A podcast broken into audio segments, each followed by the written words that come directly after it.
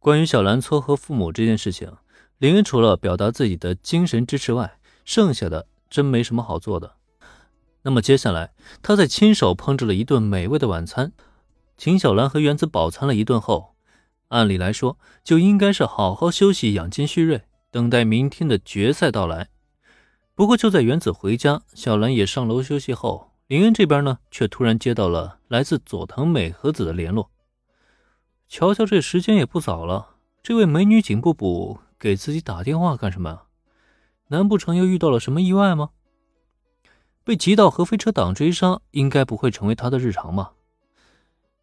眼看着电话屏幕上浮现的名字，林恩心中不由得吐槽连连。不过电话该接还是得接啊！而且接通电话后，林恩也才发现，原来自己是脑补太多了。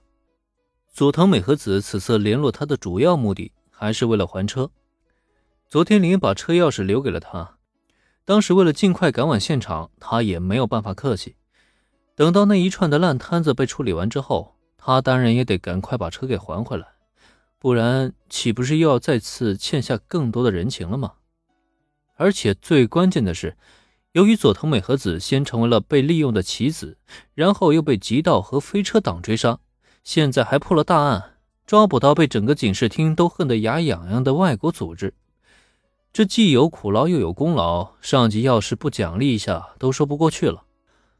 若不是佐藤美和子一再坚持，他恐怕都要被放上一个月的大假了。作为一个热爱事业的美女警部补，佐藤美和子当然不可能忍受这一个月的假期了。不过休不了一个月，休息个三五天却没问题。反正他现在也是一下子闲下来了，所以趁这个机会呢，他就想在还车同时顺便邀请林恩吃个饭。他欠的这顿饭总是找不到机会还。如果再这样等下去，天知道他得拖到什么时候去。好吧，我在菠萝咖啡店等你。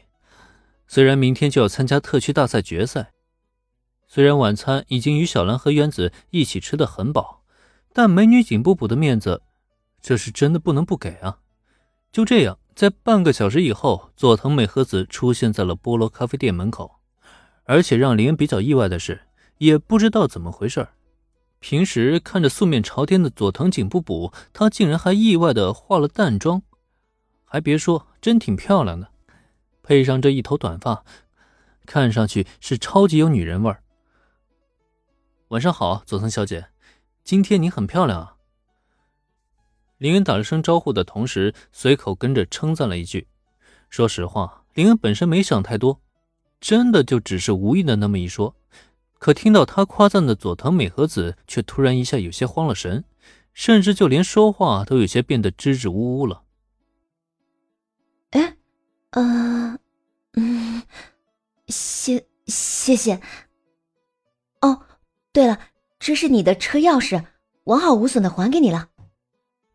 到最后，他还是忙不迭的将车钥匙掏了出来，塞到林手里以后，才算是终于冷静了一些。如此反常的表现，林恩当然是看在眼中。可这又究竟是怎么回事呢？仔细想来，答案或许是之前被飞车党追赶以后，引起了佐藤小姐的吊桥效应。反正林恩是明显感觉到，自那以后，佐藤美和子对自己的好感是明显增加了。今天她的化妆就是一个最大的佐证。然而问题来了，虽然林恩对这位美女警部补也挺有好感。可面对这种情况，他又该怎么办才好呢？顺势展开攻略，把人给拿下吗？不，这个就真的有些为难林恩了。小兰都还没追到手呢，外面还有两个未婚妻没解决，如果再来个美女警部补，那不是在添乱吗？尤其他现在就住在小兰楼下，想当个时间管理大师也当不成啊。所以在短暂思考以后，林心中果断做出决定。像这种情况，他就应该当做自己什么都不知情，既不主动也不拒绝，任由事态继续发展。回应也回应不了，直接断人家念想吧，还容易结仇。索性还不如当做什么都不知道，反而会更好处理一些。其实你不用那么着急的，反正我平时啊也基本用不着车。